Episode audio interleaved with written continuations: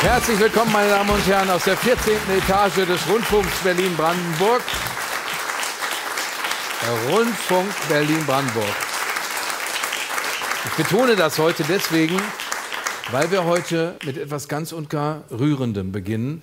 Es ist nicht schlimm, wenn Sie jetzt weinen. Also Sie können gleich ein paar Tränen der Rührung ver vergießen, denn äh, da ist was neu im Rundfunk Berlin-Brandenburg. 1973 verfing sich ihr Bastkörbchen in einem Ufergebüsch der Wupper bei Solingen. An der Stelle suchen bis heute Leidende Linderung, denn sie ging hier an Land. Sie ist eine mit allen Medienwassern getaufte, eine mit Menschenliebe gesalbte und nun ein hell leuchtender Stern am öffentlich-rechtlichen Firmament. Sie zieht aus Camelot in ihr Chefinnenbüro, denn sie war eine Ritterin der Tafelrunde, nicht nicht nur gut, sondern saß Schulter an Schulter mit den Allerbesten. Ulrike Demmer ist neue Intendantin des RBB und sie ist immer noch was? Eine von uns. Intendantin des RBB, aber vor allem ewige Beobachterin. Und da dieser Film nordkoreanisch gehalten war, möchte ich jetzt von Ihnen auch, meine Damen und Herren, einen nordkoreanischen Applaus hier im 14. Stock. Äh, der Himmel ist die Grenze, wenn man hier anfängt bei den Beobachtern. Es ist alles möglich und zwar für diese Auserwählten, die heute zum Glück hier sitzen, für das Deutschlandradio, die Osteuropa-Expertin Sabine Adler ist natürlich bei uns. Für die Welt äh, Claudia Kahle, Chefin des Politikressorts. Herzlich willkommen. Für die Qualitätszeitung aus Frankfurt am Main, die Frankfurter Allgemeine Zeitung, Claudius Seidel. Der Chefkolumnist der Funke Mediengruppe und für Radio 1 Dr. Hajo Schumacher.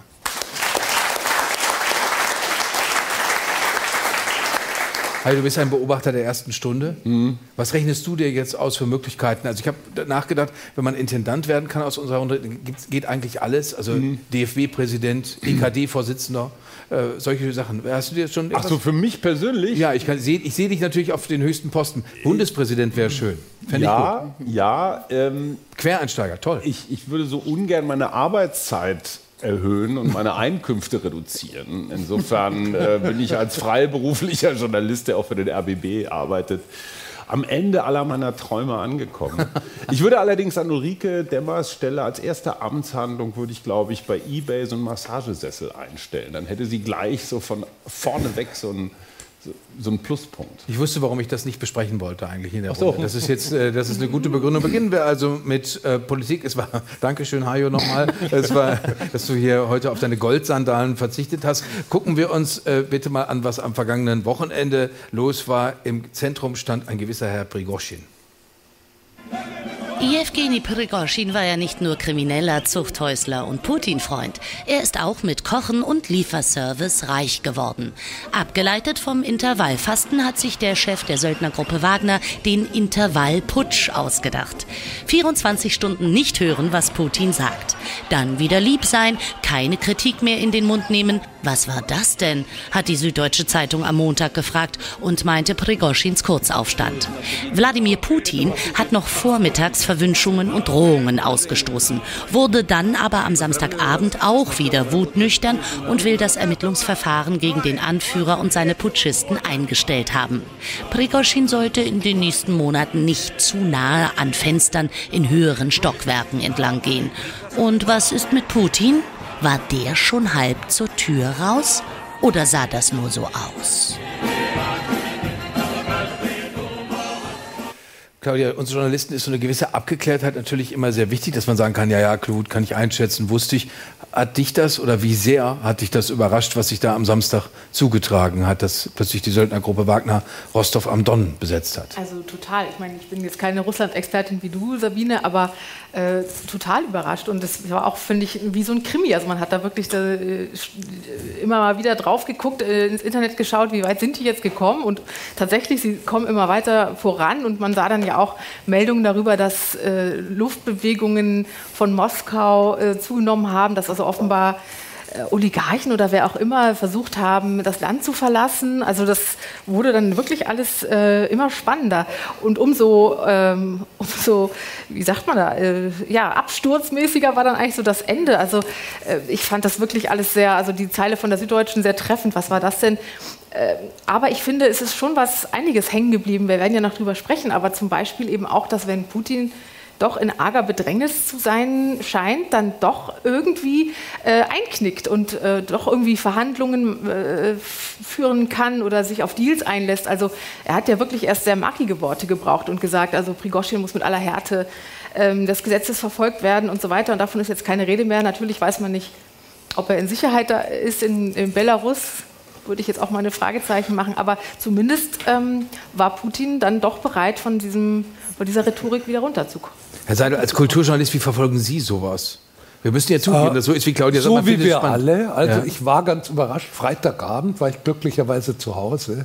Und Freitagabend tobte schon das Twitter, während sozusagen die offiziellen Nachrichtenmedien noch mit ganz anderen Dingen beschäftigt waren. Ähm, ja, voller Spannung, voller Unglauben. Selbst ich habe immer noch geglaubt, dass die russische Armee so eine der stärksten der Welt sei, dass da nicht einfach so, so ein wallensteinhafter Söldnerführer da einfach einmarschiert. Kurzzeitig hatte ich auch, bitte verzeihen Sie mir, sozusagen den bisschen geschmacklosen Vergleich. Kurzzeitig musste ich auch zum Beispiel an die große Armee von Napoleon denken oder an die deutsche Wehrmacht oder so, die alle nicht so weit gekommen sind. Und dann kommt er mit wie viel Mann? 25.000 Mann.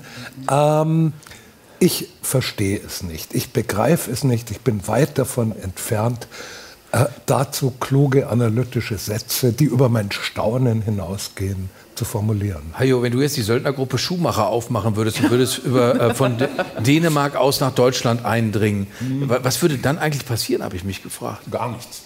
ähm, weil meine Söldnertruppen, vielleicht Nein, meine beiden Söhne mitkommen, aber das äh, beeindruckt relativ wenig. Also das Staunen von Claudius, das Staunen des Feuilletonisten sehe ich schon, aber ähm, es gab ja einen Hintergrund, weil die Gruppe Wagner sollte ja quasi aufgelöst werden, was ich sehr mutig fand aus Putins Sicht, weil die ja diejenigen waren, die sowas wie kleinere Erfolge für die russische Seite erzielt haben. Und jetzt standen ja vor der Entscheidung, sich entweder der russischen Armee anzuschließen oder nach Hause zu gehen oder sowas. Insofern war das ja eher äh, so, so, so, ein, so, eine Machtdemonstration, so wir wollen bleiben. Und ich frage mich, was ist jetzt eigentlich, wenn Prigozhin mit einem Großteil seiner Kämpfer nach Belarus geht? Gleichzeitig sagt Boris Pistorius, er verlegt jetzt mal ganz schnell dauerhaft 4000 Mann nach Litauen. Also was gar nicht so einfach geht. Äh, mal ganz abgesehen davon, aber das ist ein, ein historischer Vorgang. Es hat es noch nie gegeben, dass Bundeswehrsoldaten dauerhaft in einem Land stationiert werden. Das kennen wir ja eher in Deutschland umgekehrt. Ähm, ich frage mich, ob da jetzt nicht doch sowas wie ein Plan dahinter ist, nämlich wenn man jetzt schon in den aktuellen Kriegsgebieten nicht so viel erzielen kann, ob man jetzt einfach da eine zweite Front aufmacht. Gucken wir doch mal auf den, auf den Samstag zurück. Das wirkte so alltäglich, als Evgeny Prigoschin sagte, wir sind jetzt im Hauptquartier, wir sind in Rostov am Don. Wir sind im Hauptquartier. Es ist 7.30 Uhr morgens. Wir haben die Militärobjekte von Rostov am Don unter Kontrolle, inklusive eines Flugplatzes. Und vielleicht können wir das direkt anhängen, weil aggressiv äh, kennen wir den Mann, der ein äh, äh, Straftäter ist, der Zuchthäusler. Wir haben es äh, tatsächlich schon gesagt. Hier greift er wieder mal den Verteidigungsminister Shoigu an. Wir haben einen Munitionsmangel von 70 Prozent. Shoigu, wo ist meine verdammte Munition? So Sabine, jetzt bringen wir dich ins Dribbling. Äh, was was, was äh, sollte das? Was hat er sich dabei gedacht? Er hat mittlerweile selbst gesagt, äh, ich, wollte, ich wollte nicht putschen. Ich wollte, nicht, äh, das, ich wollte äh, eigentlich eher neue Bedingungen. Er wollte neue Bedingungen und er hat, äh, er ist da ganz weit vorgeprescht. Er hat äh, ein halbes Jahr lang mindestens äh, die ganze Zeit erst Shoigu, die Ad äh, Generalität, alle kritisiert, dann vor dem Präsidenten nicht halt gemacht also einen Präsidenten als Opa, der wohl glücklich ist, aber eigentlich eine Arschgeige äh, sein könnte. Das, ist, das sind ja Worte, die sagt man äh, gerade vor so einem eher puzzeligen Präsidenten und als solchen, die kennen sich ja Jahrzehnte, der weiß ganz genau, dass das sitzt und äh, dass er da wirklich weit unter die Gürtellinie äh, knallt. Ähm, das, was er da gemacht hat, war, er wollte tatsächlich Shoigu weghaben. Er wollte der Verteidigungsminister sein und er wollte sich nicht gefallen lassen, dass er sich dem äh, Shoigu, dem Verteidigungsministerium, unterstellt. Und dass es zu diesem Countdown kommt, das war klar. Denn es ist ein Datum gesetzt, 1. Juli. Bis zum 1. Juli sollten alle Privatarmeen, derer gibt es Dutzende in Russland, sie ist die größte, die schlimmste, ähm, die bekannteste natürlich auch, aber ähm, die sollten sich unterwerfen quasi. Das Ganze ist überfällig denn äh, die Privatarmeen gibt es, also die ersten wurden, glaube ich, 2008 oder so, die allerersten wurden gleich nach dem Zerfall der Sowjetunion gegründet. Da hat sich jeder Oligarch seine Privatarmee gehalten. Und dann war ein bisschen Ruhe im Karton und dann ging das so 2008 wieder los. Und äh, das war vollkommen klar, dass das ist, die sind alle illegal. Von, laut Verfassung darf es die überhaupt nicht geben. Die Verfassung sagt, Söldnertum wird zwischen 8 und 15 Jahren Freiheitsentzug bestraft. Und also es war klar, man musste das mal unter irgendwie äh, einen Rechtsrahmen kriegen. Das sollte jetzt soweit sein und ausgerechnet Shoigu sollte es durchdrücken. Und von, von Shoigu lässt sich Prigozhin nichts sagen. Aber Prigozhin hat immer gesagt, wir sind die Einzigen, die richtig kämpfen können. Bachmut, dank uns erobert. Und genau deshalb hat Hajo absolut recht. Äh, diese Truppe, wenn die jetzt nach Belarus geht, es gibt ein paar Anzeichen, dass es so sein könnte. Angeblich werden irgendwelche Unterkünfte gebaut für 8000 Leute, mehrere solche Unterkünfte. Wir kennen die Zahl 25.000. Ob die übertrieben ist, wissen wir nicht so richtig, aber äh, man darf davon ausgehen, dass es einige tausend sind. Es waren jetzt aber nicht 25.000 beim Marsch auf Moskau, also so, das waren ein paar tausend jeweils. Ähm, aber wenn das tatsächlich so kommt, und wir, was, was wir gar nicht wissen bis jetzt, ist, welche Rolle äh, übernimmt Shoigu, äh, übernimmt jetzt Prigozhin. Ist er jetzt wirklich in Belarus? Kann sein. Verzichtet man auf seine Dienste? Ich glaube nicht, weil er natürlich die Charisma, wir finden ihn furchtbar. Und wenn man das alles auf Russisch hört und auch versteht, ist es noch schlimmer, weil dieser Mann nur in Fäkalsprache spricht, ausschließlich. Und aber er ist derjenige, der diese Soldaten hinter sich bringt. Er kann also offenbar wirklich sehr motivieren. Er kann sowas wie einen Chorgeist, äh, Chorgeist entwickeln.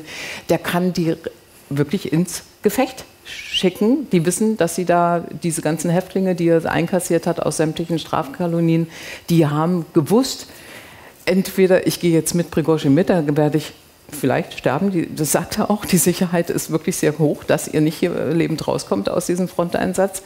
Aber die Männer sind für ihn dahingegangen. Hm. Und was ohne seine Führung ist in Belarus, ob er da diese schlagkräftige Armee tatsächlich äh, ob es die dann noch gibt, ist die große Frage. Weiß man nicht. Müsste jemand anders kommen? Und für die Ukrainer, und darum geht es ja eigentlich, ist das wirklich eine schlechte Nachricht. Denn das heißt, Wagner-Gruppe in Belarus heißt, es wird eine nächste Front eröffnet. Diese Front war immer schon von Anfang an eine mögliche Front. Immerhin sind bei Kriegsbeginn von dort auch äh, Truppen von Norden einmarschiert in Richtung Kiew. Das ist aber noch nicht klar. Das ist, eine, das das ist, ist nicht These klar. Das, das, ist bis jetzt eine These, die unter, untermauert wird, weil die Wagner-Söldner eingeladen werden, nach Belarus zu kommen. Sie werden quasi auch geschickt von Putin. Denn was will Putin? Er möchte auf diese wirklich effiziente Einheit nicht verzichten. Die macht die Drecksarbeit für ihn. Und, und das, das ist dann eben das Thema. Dort könnten sie, da sind sie weg. Da muss, er schickt sie in die Straffreiheit, was völlig irre ist. Und wenn wir uns erinnern, und heute hat uns jemand daran erinnert, nämlich Alexei Nawalny, der ist, der ist als Extremist in in einem Prozess, der ihm 30 Jahre wahrscheinlich Haft bringen wird. Und Prigozhin geht straffrei aus. Also das ist einfach irre alles. Und, äh was, was noch nicht ganz klar ist, Wladimir Putin hatte heute auch wieder... Das ist, also zumindest ist es gesagt also worden. Man weiß nicht, ob er aus dem ja, Fenster ja. fällt. Äh, ja. Wladimir Putin hatte heute tatsächlich wieder einen höchst äh, pompösen Auftritt. Da soll Claudia gleich mal sagen, ob sie das überzeugt hat.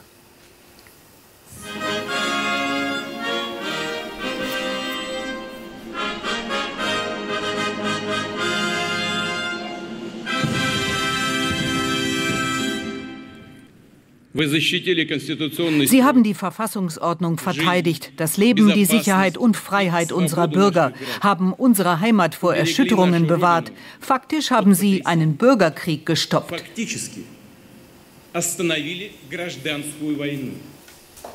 Ist wie bei euch in der Redaktionskonferenz. Leute marschieren auf, fahren, fahren werden hochgehalten. Äh, ist, ist, der Mann, ist der Mann äh, geschwächt? Ist das ein schwächerer Präsident jetzt seit Samstag?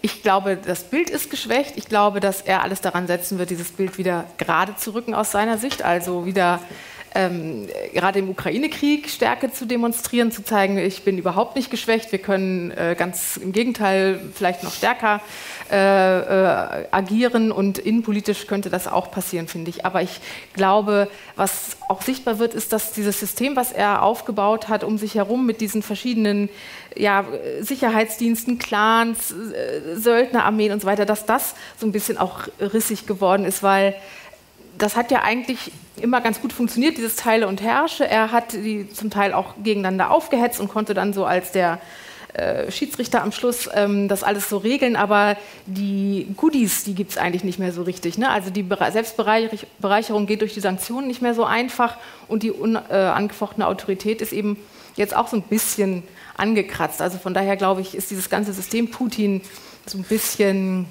ja, ich, ins Wanken geraten ist mir eigentlich zu viel, da habe ich immer so ein bisschen westliches Wunschdenken schwingt da so mit, aber es ist so ein bisschen kurz mal in Erschütterung geraten. Ja. Die, die Frage, die ich mir stelle, ist, wie weit reicht das Gedächtnis des Volks? Wie gut können die sich daran erinnern, wie schwierig es für die russische Armee war, nach Kiew zu marschieren? Die wollten ja am nächsten Tag in Kiew sein und hatten ihre Paradeuniformen dabei. Das ist nicht gelungen. Im Gegenteil, es war ganz kläglich. Und sozusagen die Parallelaktion, jemand marschiert nach Moskau, geht im Vergleich dazu ziemlich reibungslos. Äh, können die Leute sich noch daran erinnern? Oder, oder ist den Leuten einfach alles wurscht, weil sozusagen es gibt, die. Es gibt eine Sache, da hat äh, Professor Andreas Heidemann-Grüder, das ist ein Russland-Experte, der haben die Kollegen vom NDR-Podcast Streitkräfte und Strategien gewinnen können. Der hat gesagt, das ist zum ersten Mal so, dass Putin nicht sagen kann, dahinter steckte der Westen. Weil hinter allem anderen, auch den Kampagnen in Afrika, in Syrien, da steckte, steckte ja. immer der Westen dahinter. Aber Sabine, hier kann der Westen nicht dahinter gesteckt haben, wenn Prigoschin losläuft und sagt, ich erobere oder jetzt Rostov am Don. Oder? Ähm, die Option ist weg, zu sagen, es war der Westen. Die Amerikaner waren es. Ja, aber es wird irgendeinen Dreh geben, der das dann doch wieder möglich macht. Äh, also es gibt ja eine, eine Geschichte, dass sich Prigozhin angedient hat, den Ukrainern die Stellungen zu verraten.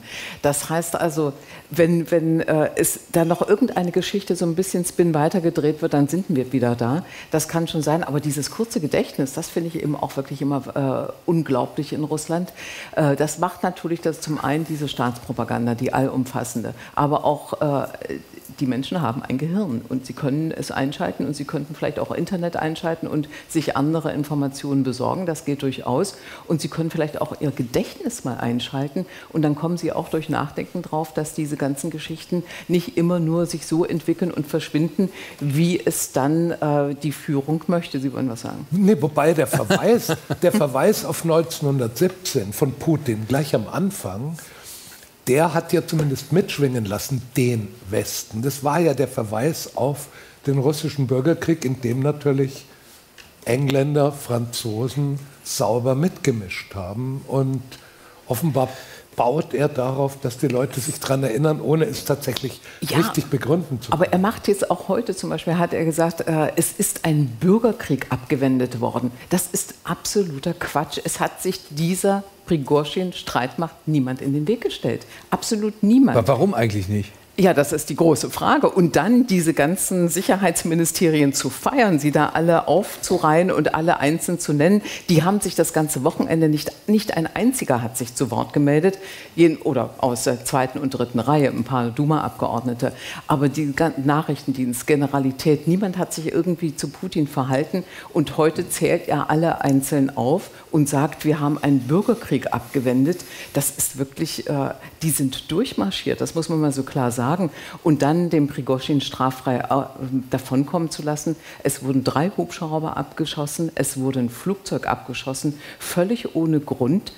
das ist, Brigoschin bleibt immer noch dem Beweis schuldig, dass es Angriffe auf seine Leute gegeben hat, angeblich am Freitag. Den Beweis gibt es gar nicht. Die 30 Toten gibt es nicht, die kennt niemand. Also das da wir mal die Reaktion, aber Herr Seidel, Sie wollten zuerst Ich wollte einfach nur kurz die Frage stellen, ist nicht die Möglichkeit des Bürgerkriegs schon das Dementi aller Behauptungen von Putin davor, dass das Volk geeint sei, dass er die Kontrolle habe. Da ist doch sowas wie Bürgerkrieg gar nicht denkbar. Doch, doch, doch, doch, doch, doch, doch, doch, ja. genau. Das habe ich mich auch gefragt. Gegen wen eigentlich? Weil diese wer, wer Warnung, gegen wen? Also wer sind ja, die Gruppen? Genau, aber das war immer die Warnung, die kam von Putin selbst, die kam aus dem Apparat. Ja, nee, also bleib mal schön ruhig, nicht, dass das Land zerfällt in einen Bürgerkrieg und so weiter. Und ich habe mich da wirklich gefragt, kann das eigentlich sein? Und siehe da, wenn du rein, wirklich reinguckst in dieses System, dann kann das sein, aufgrund dieser vielen Privatarmeen. Hinz und Kunz hat eine Privatarmee. wer, ein, wer ein Unternehmen hat, zum Beispiel Gazprom hat mehrere Privatunter, äh, Privatarmeen. Shoigu hat seine eigene, also der Verteidigungsminister hat seine eigene Privatarmee. Ein engster Vertrauter von Putin, Timchenko, hat eine Privatarmee. Das heißt also, die, die ganzen Machtstrukturen sowieso, Nationalgarde, Polizei, Innenministerium, Armee, sind zutiefst zerstritten. Und dann kommen diese ganzen Privatarmeen, alle natürlich bis, bis an die Halskrause bewaffnet. Das könnte sein. Und das könnte, also so ein Bürgerkrieg ist nicht der Krieg von Massen. Das ist nicht äh, Oktoberrevolution, Bürgerkrieg, drei Jahre lang versinkt Russland im Krieg. Das wird es nicht werden. Aber was durchaus denkbar ist, ist, dass, wenn Putin stürzen sollte, da ist der Wunsch der Vater des Gedankens natürlich, dann könnte es alles noch viel schlimmer kommen. Denn dann könnte es ja genau, tatsächlich das sein, dass, dass äh, das Land tatsächlich, dass dann jeder gegen jeden um neu aufzuteilende Vermögen kämpft und das mit Waffen. Und das sind ja auch nicht dann die Oppositionellen, die nach unserer Vorstellung genau. sozusagen Putin ablösen äh, mögen. Äh, die DDR-Bürgerrechtler, friedlich. Ja, das also das Memorialleute oder so. Das auf, was ja das Gegenteil. Die, auf was stellt sich die deutsche Außenministerin ein? Hören wir Annalena Baerbock. Wir sehen, dass äh, immer stärker Russlands Führung selbst auf sich zurückschlägt und wir sehen massive Risse in der russischen Propaganda. Es ist nach wie vor unklar, was dort geschieht. Ich sage ganz klar, was dort geschieht und nicht, was dort geschah. Denn es ist offensichtlich nur ein Akt in diesem russischen Schauspiel. Also Putin reagiert auf Druck, Hajo. Wenn er unter Druck ist, macht er doch irgendwas, was noch vernünftig, pragmatisch aus seiner Sicht ist. Er rastet nicht aus. Also an alle Menschen, auch gerade in Deutschland, die offene Briefe schreiben, war das ein relativ klares Signal. Prigoschin hat gezeigt, so verhandelt man mit Putin. Und zwar, indem man ihm einfach eine Knarre an die Schläfe ja. hält. Ja, also, Entschuldigung, äh, ja. so. Insofern ist dieses ganze Gerede von Verhandlungen und auch mal nett sein und die Hand reichen und so, glaube ich, hat sich an diesem Wochenende gezeigt, nicht so wirklich die richtige Strategie. Immer dann, wenn es richtig brenzlig wird. Und diese Straffreiheit ist schon ein ziemliches Geschenk. Ne? Also da hat er sich schon was abhandeln lassen. Und äh, viele andere Putin-Gegner sind ja unter sehr merkwürdigen Umständen ums Leben gekommen. Prigoschin lebt immer noch. Genau, Verrat heißt eigentlich äh, tot. tot. oder? Äh, wenn, wenn, Ach, man muss da noch niemanden verraten haben. Man kann da auch, auch einfach so. ein Unternehmen besitzen, was der andere gerne haben möchte und dann fällt man aus dem Fenster. Also das ist alles möglich. Und dieses ganze Ding findet unter Ausschuss der Opposition, unter der Ausschuss der demokratischen Opposition statt. Das ist wirklich die schlechte Nachricht. Es geht ja nicht darum, dass jetzt ein möglicherweise Kräfte ringen darum, dass äh, eine demokratische ja. Entwicklung in Russland beginnt. Hm. Das ist komplett unter Ausschluss hm. der demokratischen Opposition. Die findet überhaupt nicht statt. Und äh, das, was dann kommt, ist, dass dieses Land tatsächlich ja, zumindest in, sagen wir mal, milde ausgedrückt in schwere Kämpfe verfallen könnte. Aber, jetzt aber, jetzt ja, aber das ist als Atommacht natürlich auch was. Und das, ähm, jetzt wollte ich euch fragen, alles, alles, das, was jetzt hier gesagt wird, hört sich an, als wäre die Situation jetzt gefährlicher geworden seit dem vergangenen Wochenende. Unbedingt. Würdest ja. du das so bei euch ja. in die Zeitung schreiben? Also ich wir haben unsere Russland-Experten, da würde ich jetzt eher nichts zu schreiben, aber von dem, was ich von den Kollegen höre und eben lese, würde ich auch denken, es ist eher gefährlicher geworden. Das teilt, das teilt ihr? Ja, aber die Frage ist doch, was passiert mit der russischen Armee ohne die Wagner-Söldner? Ja, aber wieso ohne? Die dürfen ja nee, weitermachen. Aber ich denke, die sind jetzt alle auf dem Weg nach Belarus. Sie dürfen zu Ja, ihrer Familie zurück nach Belarus oder Sie dürfen sich in die russische Armee Also sie haben sich auf jeden Fall aus Bachmut und da überall doch zurückgezogen. Ja, aber sie sollen ja wieder gegen die Ukraine kämpfen. Ja, genau. Das ist ja der Sinn der Übung. Äh, Also sie sollen, äh, er möchte sie aus den Füßen haben, Putin möchte sie aus den Füßen haben, Ja. aber er möchte auf ihre Effizienz nicht verzichten. Also schickt er sie nach Belarus. Das ist dann sozusagen legal äh, irgendwie äh, ein bisschen Legal, auf Eis illegal? legal, illegal, alles auf Eis gelegt, aber er nutzt sie weiter für seine Aber Zwecke. jetzt, gerade jetzt in diesem Moment, hat doch die Ukraine dadurch einen großen strategischen Vorteil. Das Der ist nicht wollte ich zu jetzt erkennen. gerade fragen. Oder genau. Nee, der ist nicht zu erkennen, weil, nein, überhaupt nicht. Also die, die, der Widerstand an der Front geht unvermindert Mhm. weiter, also der russische Widerstand. Äh, Es ist nicht passiert, was wir uns vielleicht gewünscht hätten, dass die Aufmerksamkeit nicht mehr reicht für die Front, dass die Kräfte nicht mehr reichen für die Front. Übrigens war das ja auch ein Grund, weshalb äh, Prigozhin da so vormarschieren konnte. Dieses Land ist nicht in der Lage, während des laufenden Krieges seine Grenzregionen zu schützen. Das hat man gesehen an Bryansk, an äh, Belgorod. Man hat es jetzt bei Prigozhin gesehen, der in 0, nix da über die Grenze ohne jeden Widerstand. Da sind Dörfer besetzt worden, ohne jeden Widerstand vor ein paar Wochen schon.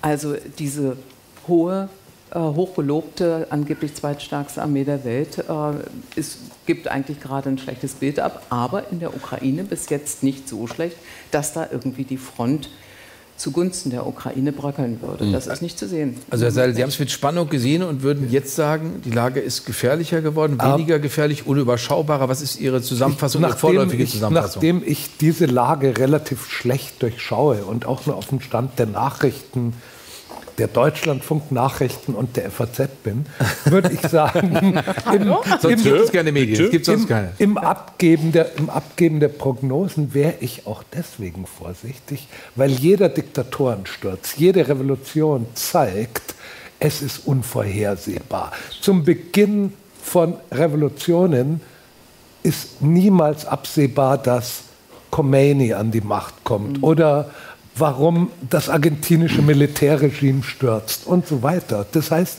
ich würde deswegen nicht nur schwarz sehen. Also ich würde nur, nur weil jetzt sozusagen Verbrecher möglicherweise miteinander um die Macht ringen, äh, nicht schwarz sehen und nicht sagen, dass sich aus diesem Chaos am Ende demokratische Kräfte Warum, warum, wus, warum wussten die Amerikaner eigentlich, dass da was im Busch ist und die EU-Außenminister wussten von gar nichts? Woran Der liegt das? BND wusste, glaube ich, am allerwenigsten. Ne? Also, Aber, aber, äh, aber Das woran, ja woran liegt das denn? Also das, das, äh, ich kann es nicht beurteilen, aber ich weiß, dass die Amerikaner oder wir alle können wissen, weil es in der Zeitung stand, CIA wusste wieder was. Äh, Und warum wussten die nichts?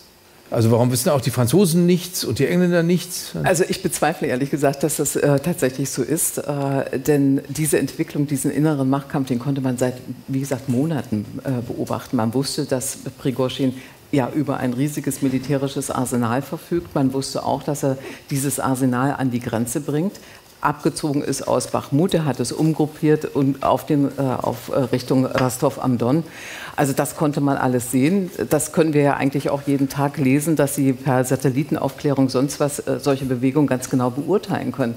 Also dass sie nichts gewusst haben, weiß ich nicht. Das, sie haben es offenbar anders gemacht als die Amerikaner.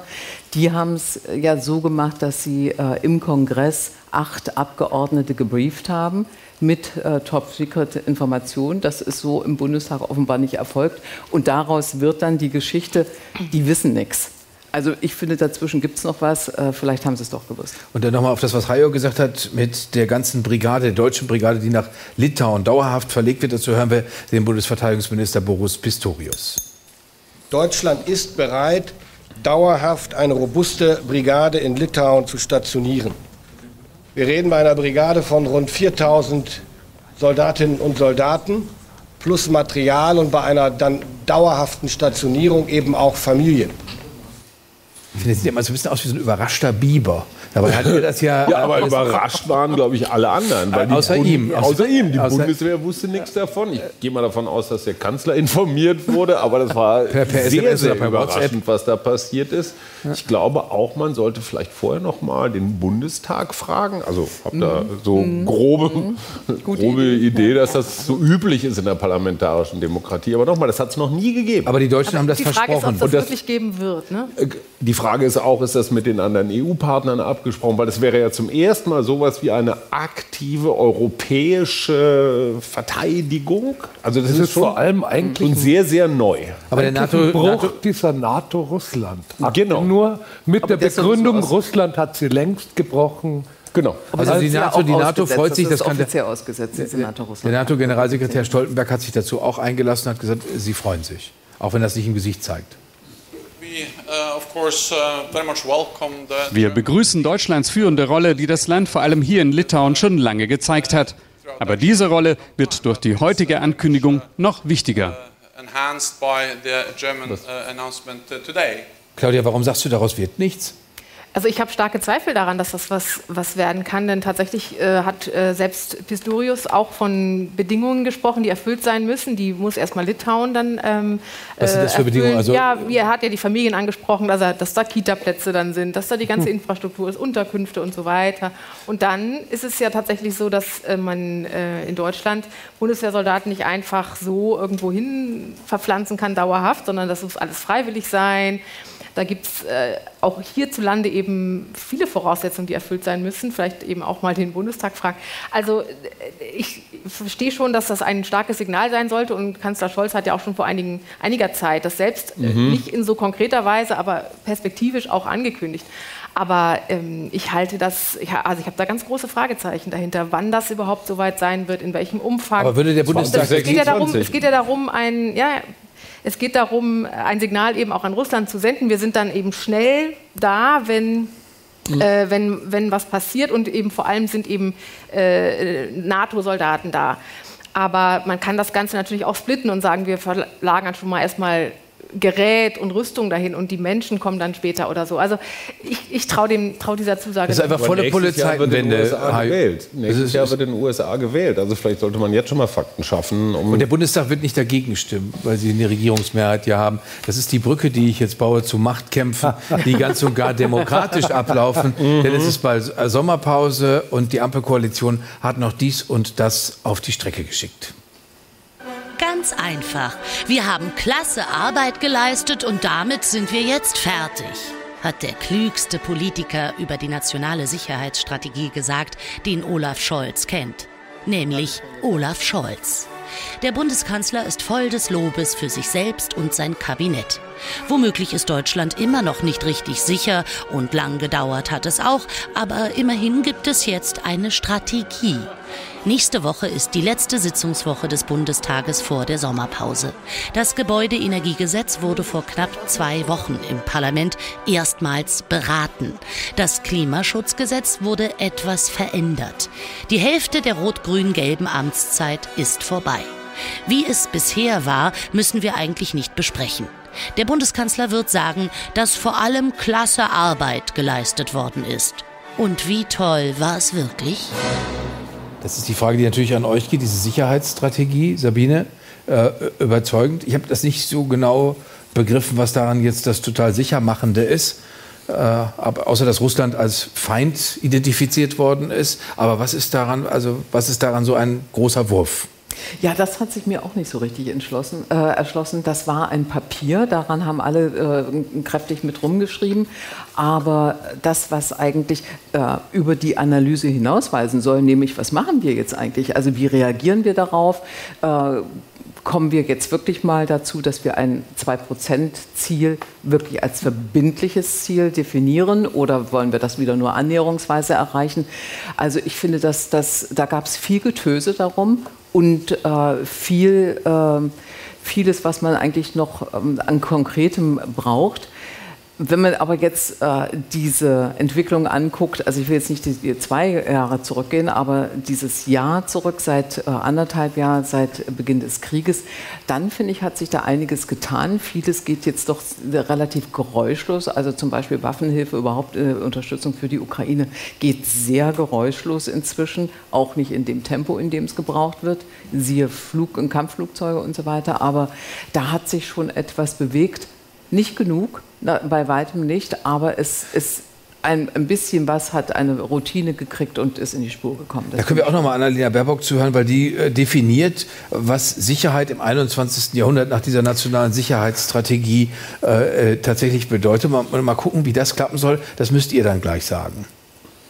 Es ist ein großer, großer Umbruch im Umgang mit Sicherheitsfragen, den wir in Deutschland hier vollziehen. Wir kommen weg von der Strategie des Weißbuchs, das sich nur auf Verteidigungsfragen konzentriert hat und haben ein integriertes Sicherheitskonzept. Eine 360-Grad-Perspektive. Sicherheit im 21. Jahrhundert bedeutet, in der Apotheke verlässlich lebensnotwendige Medikamente zu bekommen. Sicherheit bedeutet, beim Chatten mit Freunden nicht von China ausspioniert oder beim Scrollen durch die sozialen Netzwerke nicht von russischen Bots manipuliert zu werden. Hm. Gerade das letzte, wie wäre man, ich habe natürlich die beiden anderen Regierungspolitiker, Christian Lindner und Olaf Scholz, vergessen, den Bundeskanzler, Entschuldigung dafür. Mhm. Aber äh, wie kann man das, also wer, wer, kann das abwehren, wer wird das abwehren, wer wird dafür aufgebaut? Welche das bedeutet alles und gar nichts, finde ich. Das bedeutet alles und gar nichts. Natürlich ist es alles nicht falsch. Natürlich gehört das irgendwie alles zur Sicherheit. Aber es ist so viel, dass es gar nichts ist. Aber Entschuldigung, es ist trotzdem neu. Weil eine, ja, sicher, eine nationale Sicherheitsstrategie ist neu. Das klingt ja schon fast ja, aber amerikanisch. aber es ist nur eine Beschreibung, es ist keine Strategie. Da, ja, aber darum geht es ja nicht. Es Doch, geht erst geht darum, nein, so. Doch, wir, wir müssen jetzt auch mal auf, den, auf die, die symbolische Hälfte der Politik gehen. Sicherheitsstrategie dazu. Dann sollten Sie sagen Sicherheitsbeschreibung. nein, Sicherheitsbeschreibung, wie klingt Nein, das denn? Man muss es ja auch Lage auch nicht Strategie, integrierte Strategie, wie wir vom schlumpfig dreinblickenden Kanzler gelernt haben. die Hälfte des des Wortes. Darum geht es nicht. Es geht Doch. darum, dass Deutschland sowas wie ein, ein Selbstbewusstsein hat, was es bislang eher immer so ein bisschen versteckt hat. Man hat sich immer hinter irgendwelchen Bündnissen und so weiter versteckt und jetzt auf einmal kümmert sich die Politik in Berlin um die nationale Sicherheit. Hat so noch nicht gegeben. Ein Teil der Zeitenwende. Okay. Und ja, du hast recht, da steht vielleicht nur viel Lyrik drin, aber was anderes als das Weißbuch, wo dann einfach irgendwelche äh, Patronenhülsen gezählt Nein, der wurden. Punkt ist, dass es nur eine Situationsbeschreibung ist. Es ist keine, keine Beschreibung, wie wollen wir damit umgehen, was, welche Art von Maßnahmen wollen wir doch, ergreifen. Herr Seidel sieht das anders. Äh, doch, anders. doch. Was ist eine Strategie? Sein. Eine Strategie ist ein einigermaßen äh, langfristiger Plan, die Erkenntnis dessen, was zu tun ist das Bewusstsein davon, in welche Richtung. Und in der Hinsicht ist es nicht nichts. Und in der Hinsicht ist es das pure Gegenteil von dem, was die letzten 20 Jahre Eben. sozusagen Sicherheitsstrategie war, wir sind umzingelt von, von Freunden so. und gelegentlich müssen wir unsere Jungs nach Somaliland oder nach Afghanistan schicken. Und jetzt zu sagen, tatsächlich von unseren Computern bis zur Versorgung in den ja. Apotheken. Das ist und, was anderes. Und es war ein Kompromiss von den dreien. Die das FDP hat nicht gesagt, wir brauchen eine technologieoffene Sicherheitsstrategie, sondern sie hat einfach mal zugestimmt. Aber also, auch ein qualitativer was, was da doch total fehlt, finde ich, äh, ist, ist äh, oder was viel zu klein da drin vorkommt, ist die ganze China-Frage, oder? Mhm. Es sollte oh, ja. auch nicht mal eine China-Strategie geben, die gibt so ist jetzt irgendwie abgesagt ja. oder was? Und dass du jetzt eine Einigung feierst, äh, ich weiß nicht, eigentlich sollten wir schon äh, im Februar zur Münchner Sicherheit Sicherheitskonferenz dieses Papier oder ein solches Papier Gut bekommen Ding. haben. Das, hat, das hat der Kanzler erklärt. Claudia, das, hat er, das, das ist, hat er bei diesem Zitat erklärt. Wir haben fantastische ja. Arbeit gemacht. Es hat ein bisschen wir gedauert. fantastisch Komm. gestritten. Drei Monate länger als geplant. Naja, gut, aber ja, also, und nur die Hälfte der Arbeit erledigt. Ja, genau, okay. die Hälfte der Arbeit. Nehmen wir das nächste, was Sie sich vorgenommen haben, was Sie fertig haben. Das ist das Einwanderungsgesetz. Mhm. Auch hierzu hören wir den selbstbewussten Bundeskanzler, äh, der natürlich was Tolles darüber sagt. Der freut sich. Ist schön. Super geworden. Das wird erhebliche Verbesserungen und Innovationen mit sich bringen. Wir können, glaube ich, sagen, Deutschland, das ja ohnehin eine ganz lange Geschichte von Umgang mit Zuwanderung in den Arbeitsmarkt hat, Deutschland wird das Land sein, das das modernste Fachkräfte-, Arbeitskräfte-Einwanderungsrecht der Welt bekommt. Mhm. Eine ganz lange Geschichte vom Umgang mit Zuwanderung in den Arbeitsmarkt. Wenn ich das jetzt hören würde und ich würde äh, Ali oder Mustafa heißen, hätte mir hier den Buckel krumm geschuftet, ohne dass es jemand akzeptiert hat oder anerkannt hätte, dann würde ich sagen, oh, das ist keine schöne Formulierung. Nee, das ist insgesamt nicht, das ist auch nicht so ganz treffend, weil das ist jetzt ein nicht nur ein Fachkräfteeinwanderungsgesetz, es ist auch ein Einwanderungsgesetz für Menschen, die keine Fachkräfte sind. Also das äh, ist auch immer alles so von diesen Begriffen, die du da eben äh, so gelobt hast. Also das ist auch ein bisschen Schönfärberei, muss man sagen. Aber es ist bitter Natürlich, nötig. Ja, bitter nötig würde ich auf jeden Fall sagen. Wir hatten ja hier auch schon mal das Thema, dass man das Gefühl hat, wenn, oder nicht nur das Gefühl, dass es äh, Berichte immer wieder gibt von Betroffenen, die eben erzählen, wie, wie sie quasi davon abgehalten werden, nach Deutschland zu kommen, selbst wenn sie alle Qualifikationen in den äh, Visastellen vorlegen und schon ja den Arbeitsvertrag schlimmer. haben und so weiter. Also äh, von daher dringend notwendig ist es, aber ich glaube, das ist auch so ein Fall, wo man die Wirksamkeit mal abwarten muss. Ich meine, wir haben wirklich in jeder Bundesregierung, die ich jetzt aktiv als volljähriger Mensch verfolge, sind irgendwelche Ministerinnen und Minister nach Kanada gefahren und haben genau. sich das Punktesystem in Kanada angeschaut, seit den 60er um irgendwas Jahren zu lernen. Und Mal gucken. Aber, aber, aber jetzt haben Problem Sie das ja. ist doch zu glauben, jetzt dass jetzt die Fachkräfte aber sowas von Schlange stehen. Es gibt diese wunderbare Szene, glaube ich, von Christian Lindner, der in Accra in, in, in Ghana, glaube ich, in der Uni einen Vortrag hielt und dann so in die Runde frug die Studenten, die Studierenden so, wer möchte denn nach Deutschland kommen? Es war genauso wie hier im Publikum, ja, sehr verhaltene Begeisterung. Okay. Und ja, äh, keiner oder, wollte. Oder ja, und die denken sich, oh ja, Sonneberg hat auch Fachkräftemangel, toll, da gehen wir als erstes hin. Aber oder es kommen viele, weil man hier eben kostenlos studieren kann und gehen dann aber eben okay. zum Arbeiten dann wieder äh, zurück in die Heimat. Das ist äh, auch ein Riesen. Da muss man dazu sagen, dass die Leute in Ghana Englisch sprechen oder zumindest Englisch sprechen können. Äh, das ist ja nach wie vor hier nicht unsere Lingua franca. Sie könnten jetzt optimistisch sein, Herr Seidel, und könnten sagen, sieben Millionen Arbeitskräfte könnten bis 2035 fehlen, sagt der Arbeitsminister.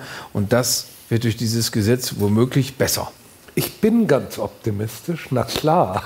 Was bleibt mir anderes übrig?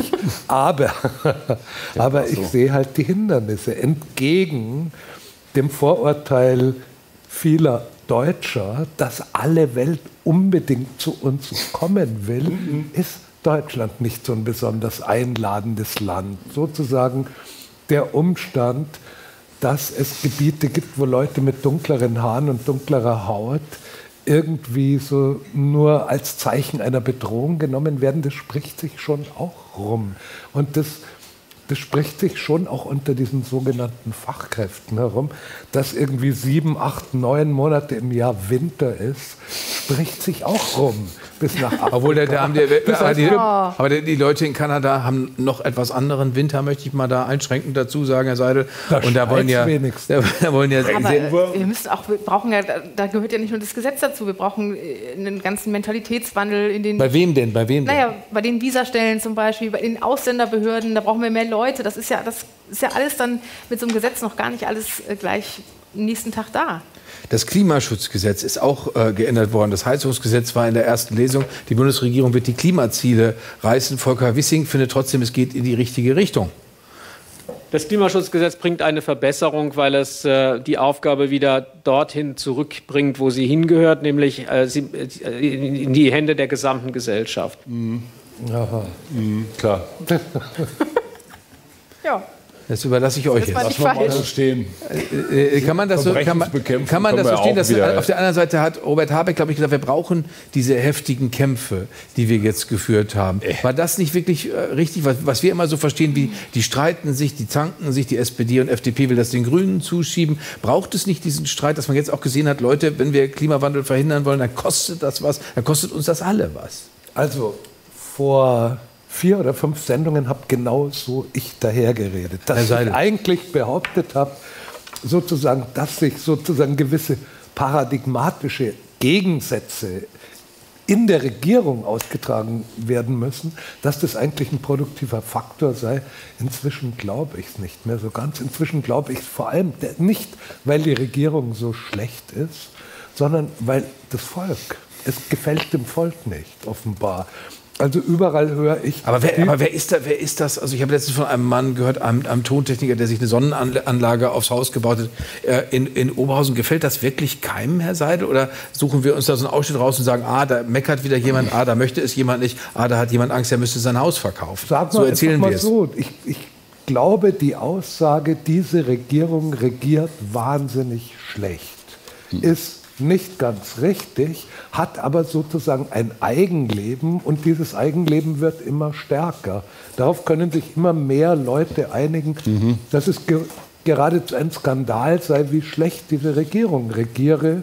Äh, die Vorgängerregierung ist offenbar völlig vergessen. Wie naja, aber also sowas ist jetzt wirklich sehr selten, dass wir die erste Lesung hatten mit einem nicht vorliegenden oder einem überhaupt nicht mehr gültigen Gesetzentwurf, der da zur Debatte stand und einem stattdessen einem zweiseitigen äh, Leitpapier, äh, Leitlinienpapier, was, also das ist schon. Obwohl es könnte, man, man, könnte es doch aber so, man könnte es aber so verstehen, Claudia, die Leute, also es gab einen Proteststurm, viele Menschen wollten das nicht und dann reagiert das Wirtschaftsministerium und sagt, okay, dann erarbeiten wir es neu. Das ist eigentlich ja ein sehr vernünftiges Vorgehen, das mhm. ist ja nicht skandalös eigentlich. Naja, also da, natürlich, wenn man äh, Fehler, grobe Fehler äh, dann einsieht, finde ich das auch gut, aber vielleicht könnte man auch erwarten, dass diese groben Fehler gar nicht erst passieren, denn Okay, ja gut, aber das so, ist das aber Strebererwartung. Oh. Naja, gut, aber ich meine, wir, also irgendwie äh, ist, also, es ist ja auch alles sehr eilig, wie, wie die Regierung sagt. Und, und, und, es wurde schon seit Januar darüber gesprochen, Koalitionsausschuss und so weiter. Also ich finde, äh, natürlich ist nicht schlecht, wenn man Fehler korrigiert, also um Gottes Willen. Aber in der Form Fehler zu machen, die wir haben jetzt heute ja die nächste Runde der endgültigen Einigung. Es wird ja immer wieder von endgültigen, neuen endgültigen Einigungen gesprochen. Gab es ja heute wieder eine. Und ähm, auch da, wenn man jetzt das anguckt, was äh, die FDP äh, aus der Fraktion und die Grünen aus ihrer Fraktion äh, an Interpretationen auf diese endgültige Einigung präsentieren, dann ist es wieder, hat man das Gefühl, die reden über zwei völlig verschiedene endgültige Einigungen. Also das, ehrlich gesagt, das hört ja auch gar nicht richtig auf. Ich glaube, Aber wir haben da ein echtes Kulturproblem, weil in der Schweiz gab es, glaube ich, vor zwei oder drei Wochenenden eine Volksabstimmung zu ganz ähnlichen Themen. Und 59 Prozent der Schweizer haben gesagt, ja, wir wollen Klimaneutralität, wir wollen Energiewende, wir wollen Wärmepumpen. Alles das, was hier verhandelt wurde, wurde da in einem Gut, okay, das üben die auch schon seit 350 Jahren, aber in einem relativ zivilisierten Prozess äh, geklärt. Und natürlich kann man irgendwas Fehlerhaftes reingeben. Kein Entwurf kommt so ins Parlament, wie er wieder rauskommt und so weiter. Was mir echt, und das kriegt diesen Kulturkampfzug, diese Empörungsgeilheit, diese Empörungslust. Ja, gestern das Heizungsgesetz, dann kommt das U-Boot, äh, dann kommt Prigozhin. Überall mit der gleichen Riesenempörung geht dreimal die Woche die Welt unter und das rein sachlich-fachliche kommt völlig zu kurz. Also, dass Friedrich Merz ja zum Beispiel sagt, so, also die Grünen sind der Haupt Hauptfeind. Also ich finde strategisch, das passt aber in diesen Kulturkampf rein. Strategisch. Das sagt auch nur, das sagt auch nur er darüber. Der Rest darüber, der Partei sieht ja, das anders. Darüber reden wir gleich ja, mit Sabine. Ich meine, du jetzt die Betroffenheit, als du jetzt angefangen hast zu sagen, das ist ein Kulturkampf, da wollte ich, aha, ja, du sagst jetzt bestimmt das, was ich auch gerade sagen wollte. Das aber das hast du nicht ganz gesagt. Hättest du mir vorher gesagt. Ja, das, das, jetzt sagst du hinterher. Weil äh, ich finde, der Kulturkampf besteht darin, dass die einen etwas sehr ambitioniert wollen, mhm. wovon die anderen überzeugt werden müssen. Mhm. Und diese Mühe machen sich die einen aber nicht, sondern sie wollen bevormunden. Und das ist das, was hier so sauer aufstößt. Ja, das hat das, ja nicht funktioniert. Das, genau, das ja, aber das zeigt doch, dass. Demokratie funktioniert. Ja, das finde ich auch. Also, dass, Nur weniger dass, aufgeregt. wir, dass wir darüber diskutieren und das, aber das geht in einen Kulturkampf über, weil diejenigen, die davon nicht überzeugt sind, dass Klimaschutz erzwungen werden muss mit 20.000 Euro neuer Gasheizung, ähm, die, die, machen sich nicht die Mühe zu verstehen oder vielleicht sind sie eben auch alle, die an so einem Gesetz stricken, immer nur aus demselben Kreis. Vielleicht sollte, sollten sich auch solche Ministerien mal anders zusammensetzen mit ein bisschen mehr Durchschnitt der Bevölkerung oder zumindest mal fragen, was die Bevölkerung so ab und zu denkt. Na, lieber nicht. Aber diese, na doch, ich finde schon, diese, diese Art von Bevormundung und davon auszugehen, dass jeder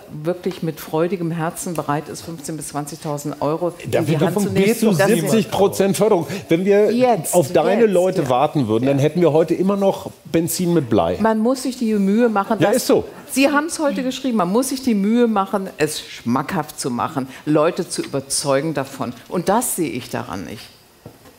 Ich würde sagen, wenn es einen Kulturkampf gibt, ich bezweifle es. Ich bezweifle es, weil nämlich der Mensch mit seinem Nachbarn redet normalerweise und sie einander die Sorgen austauschen. Aber in der Nachbarschaft wohnen und häufig wir, dieselben wir, Leute. Wir von sozusagen von den Verhältnissen, wo Leute wirklich total zerstritten sind, ist diese Gesellschaft weit entfernt.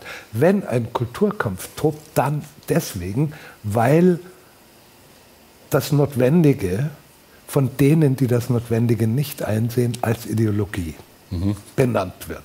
Weil wenn man sagt, wir müssen, wir müssen CO2-Ausstoß äh, reduzieren, kommt Friedrich Merz und sagt Klimaideologie. Ja. No? Gesagt, die Klimaideologen wollen uns unser Grillfleisch wegnehmen. Sie wollen uns bevormunden. Sie ja, wollen uns verbieten. Ich, dazu, doch, ich, ich, möchte, ich, ich, ich widerspreche eigentlich ihrer, ihrer These, Herr Seidel, aber weil das gerade so gut passt, es gibt tatsächlich Politiker, die darauf einzahlen. Nur ist die Frage, ob das hier zum Beispiel auf der, in der 14. Etage des RBB irgendjemand wirklich ernst nehmen kann. Gucken wir uns den Mann an, der im Moment mit 41 Prozent golden dasteht in den Umfragen in seinem Bundesland, nämlich Markus Söder, der sagt was ganz Wesentliches zum Schweinebraten.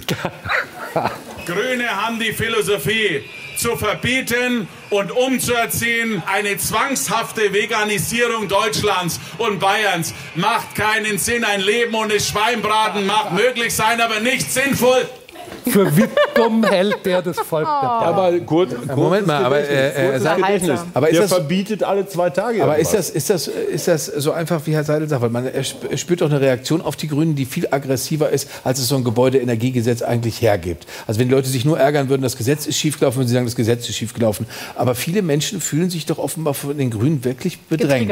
Ja. Jens Spahn sagt, die unterscheiden, wer richtig lebt und wer falsch lebt. Und das können sie nicht ganz von der Hand weisen. Wenn man sich jetzt anguckt, Cem Özdemir sagt den Leuten, ihr könnt euch nicht darum kümmern, dass eure Kinder dick werden, deswegen kümmere ich mich drum. So kann man das auch verstehen, dieses Werbeverbot ja, ja. für dickmachende Süßigkeiten. Also ich, ich finde, es ist ein... Ach, deshalb stehen die hier. Äh, die, das, das, das, ist, ist ein Protest. Ist ein Protest. Aber in den Mengen ist das unbedingt. Protestsendung, nicht die Protestpartei, Protestsendung. ähm, also ich finde, es hat einen wahren Kern. Es ist natürlich heillos übertrieben. Also die Zwangsveganisierung oder was war das jetzt Deutschlands? Also naja. Ähm, aber äh, genau, also es hat, es hat schon, es trifft so eine, eine Facette, die die Grünen weiterhin, finde ich, in sich tragen oder einzelne Grüne ich finde, was, was, äh, wir kommen ja vielleicht gleich noch auf den Kollegen Merz dann zu sprechen. Also diese. Du kannst jetzt schon auf ihn zu sprechen kommen, weil, okay, weil es ist nicht so, dass die Sendung noch zwei weitere weil Stunden dauert. Hat, weil er da so im Bild ist, deswegen. Ähm, ja, genau, sprich doch über ihn. Mhm. Gut. Also die Grünen als Hauptfeind auszurufen, wie er das jetzt gemacht hat, ist natürlich, äh, kann man als ähm, Strategie so sich vornehmen, ist aber natürlich schwierig, wenn man in ganz vielen Bundesländern mit ihnen regiert und wahrscheinlich auch äh, bei der nächsten Bundestagswahl vor der Frage steht, ob ob sie nicht doch ein geeigneter Koalitionspartner sind. Deswegen ist es nicht ähm, so einfach für die CDU da jetzt gerade äh, so ein richtiger so ein Grip zu finden oder eine Angriffsfläche, weil ähm, ich finde auch von Feinden zu sprechen immer schwierig. Es ist vielleicht ein politischer Gegner oder so. Ich finde sowieso, man müsste jetzt gerade mal in dieser Phase Stichwort Sonneberg und so weiter mal ein bisschen gucken äh, was mit der Rhetorik ist. Also es gab ähm, mhm. bei der Grünen Jugend, glaube ich, war das ein äh, junger Politiker, der ähm, die AfD-Fraktion abgebildet hat und Hunde darüber geschrieben hat und so weiter. Also irgendwann, irgendwann ähm, wird eine Parteibeschimpfung auch zur Wählerbeschimpfung oder kann so wahrgenommen werden. Also alle mal ein bisschen, äh, da würde ich dir zustimmen, in dem Fall einmal ein bisschen runterkochen. Wieder. Kann es sein, dass das so eine, so eine vorläufige Strategie ist? Weil vor der Bundestagswahl ja. haben wir ja noch drei ostdeutsche Landtagswahlen. Mhm.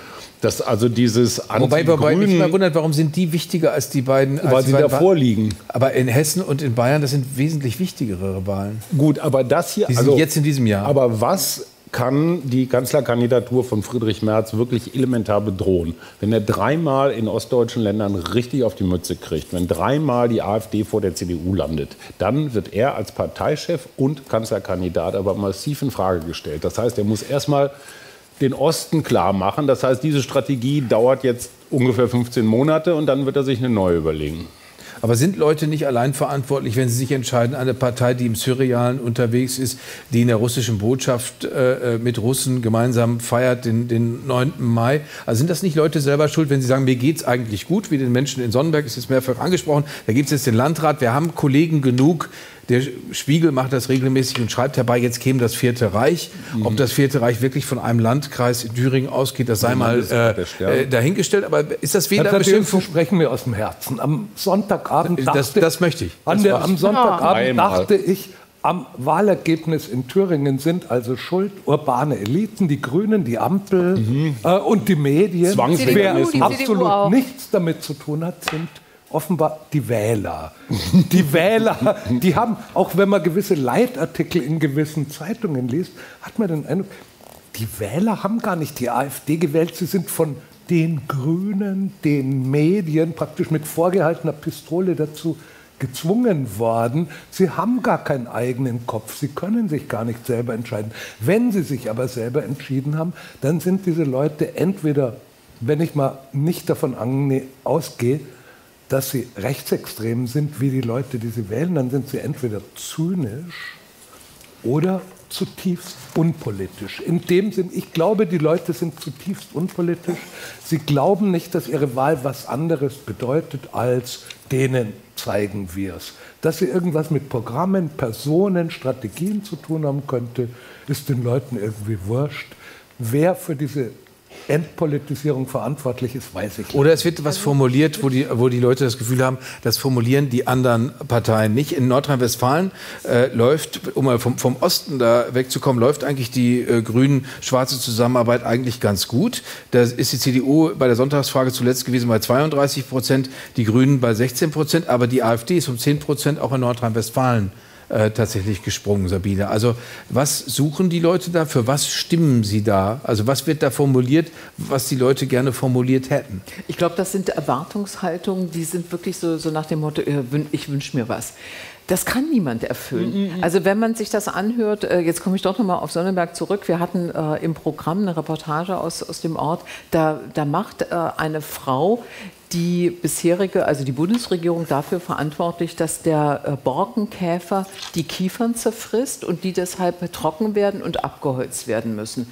Das ist also jetzt Schuld der Bundesregierung und deshalb, und wenn da das, das Erdreich im Wald abrutscht, dann ist die Bundesregierung schuld und deshalb muss ich jetzt AfD wählen. Das heißt, da werden Zusammenhänge hergestellt, die gibt die, die bestehen ja gar nicht. Da wird alles für alles verantwortlich gemacht und äh, das also da, da, frage ich mich auch, wie soll denn Politik darauf wirklich reagieren? Auf sowas kann man ja, das, das kann man gar nicht erfüllen, solche, solche konstruierten äh, Zusammenhänge, die, die äh, wirklich völlig jenseits von Gut und Böse, Böse sind. Und ich finde auch da bitte der Appell, die Leute äh, haben alle sowas Rundes auf den Schultern, sie sollten es mal benutzen. Aber Entschuldigung, die AfD hat tatsächlich einen strategischen Vorteil, weil sie bei bestimmten Themen das Monopol hat. Welche Partei ist pro Putin? Die Linke noch. Wie, Teile der Linken. Gut, die, Linke, die ja. Linke tut alles, äh, sich selbst zu zerlegen. Und Sarah Wagenknecht ist, glaube ich, dichter an der AfD dran als Vielleicht die Linke. Vielleicht noch eine neue Putin-Partei. Ähm, alles, alles, was mit Klimaskepsis zu tun hat, ist, äh, äh ist eine AfD-Position.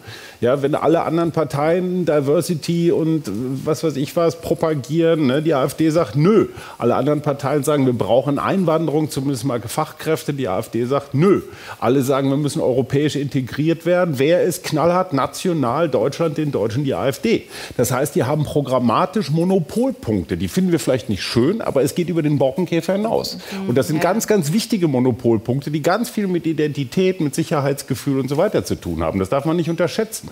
Aber, die vor allem in Zeiten, also man muss ja auch gucken, dass äh, die, der, die, das Anwachsen der AfD oder das Erstarken der AfD hat ja weit vor dem Heizungsgesetz begonnen. Das hat ja eigentlich im letzten Sommer schon begonnen. Und da ging es tatsächlich um Themen, äh, die Hajo jetzt ansprach, also wo, wo es eben um, um auch Sicherheitsgefühl geht oder eben, dass es abhanden kommt. Inflation äh, war stark. Tradition. Es hat sich ja an den, es hat sich ja an dem Personal nichts verbessert. Das sind ja nach wie vor diese irritierenden Gestalten, ja, die das alles anlenken. Also eher sozusagen, das ist ja auch der Unterschied, der große Unterschied, wenn jetzt äh, an, manche Leute sagen, ja, vielleicht müssen die doch mal mitregieren, das haben wir in anderen europäischen Staaten auch, dass Rechtsaußen da mitregiert. Ja, aber die AfD geht einen ganz anderen Weg als die Rechtspopulisten oder Rechtsnationalisten in anderen europäischen Staaten, weil die sich eher dann doch ähm, mittig, mittig, leicht mittig annähern, während die AfD sich immer weiter nach rechts außen verabschiedet. Der ehemalige Vorsitzende Meuthen sagt genau das. Er sagt, diese Partei würde ich unter keinen Umständen mehr wählen, Herr Seidel.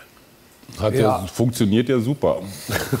der Appell. Das, das hat alles nicht so gut. Partei, die AfD wird verkraften können, wenn der Meuthen nicht wählt. Ja.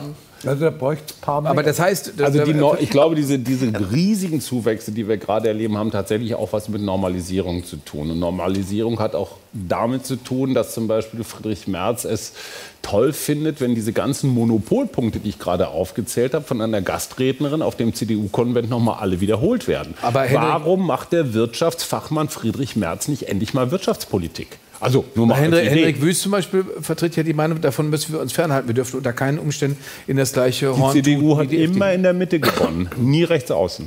Ja. Ich würde jetzt Helmut Kohl, Angela Merkel, und, immer Mitte. Und sagen, äh, Teile der CDU haben mehr oder weniger Werbung für die AfD Absolut. gemacht. Absolut. Merz hat mehrmals im Twitter bekundet, Also jetzt waren es dass er. Leute Haben Sie nicht gerade gesagt, versteht. es waren nicht die anderen? Haben Sie nicht gerade gesagt, es waren nicht die anderen, sondern es waren die Wähler selbst? Ja, aber. Leute machen Werbung für sie und oder Leute zeigen Verständnis für die AfD, tragen damit zu ihrer Legitimation bei. So. Und das waren Teile der CDU. Tut Sabine, mir du, leid. dir läuft jetzt stark aufs Schlusswort raus. Deswegen überlege, dass du etwas Pathetisches, Pompöses. Wir müssen von diesen Worten Ich bis Anfang mal was August zehren. Positives, Sehr was. Positives. Ja, Wow. wa- was, was wir im vorigen Jahr doch gesehen haben, wir haben einen heißen Herbst befürchtet. Die AfD hat ihn angekündigt. Wir haben ihn nicht bekommen, weil es eine ein bisschen ruckelige, aber am Ende ja doch positive Regierungsarbeit gab. Wir hatten alle warme Stuben, warmes Wasser und wir mussten nicht frieren. Und das trotz des abgeschalteten Gases. Das ist gelungen, also gute Regierungsführung macht auch was aus. Dankeschön, Sabine. Und natürlich müssen wir uns alle weiter fürchten mit Markus da vor der Zwangsveganisierung Deutschlands. Sie haben viele Gelegenheit, jetzt äh, was Schönes Veganes zu grillen, womöglich auch was Sündiges anderes. Denn bis zum 22. August gehen wir jetzt auch äh, in die Pause. Ihnen allen einen wunderschönen Sommer und dann sehen wir uns hoffentlich wieder. Jetzt geht's hier weiter mit Extra 3 und dem Kollegen Christian Ehring. Ganz viel Spaß, euch ganz vielen Dank. Ganz toll, dass Sie heute Abend hier waren, den Sommerabend mit uns verbracht haben und Sie zu Hause sowieso. Vielen, vielen Dank. Schönen Abend. Deutschland.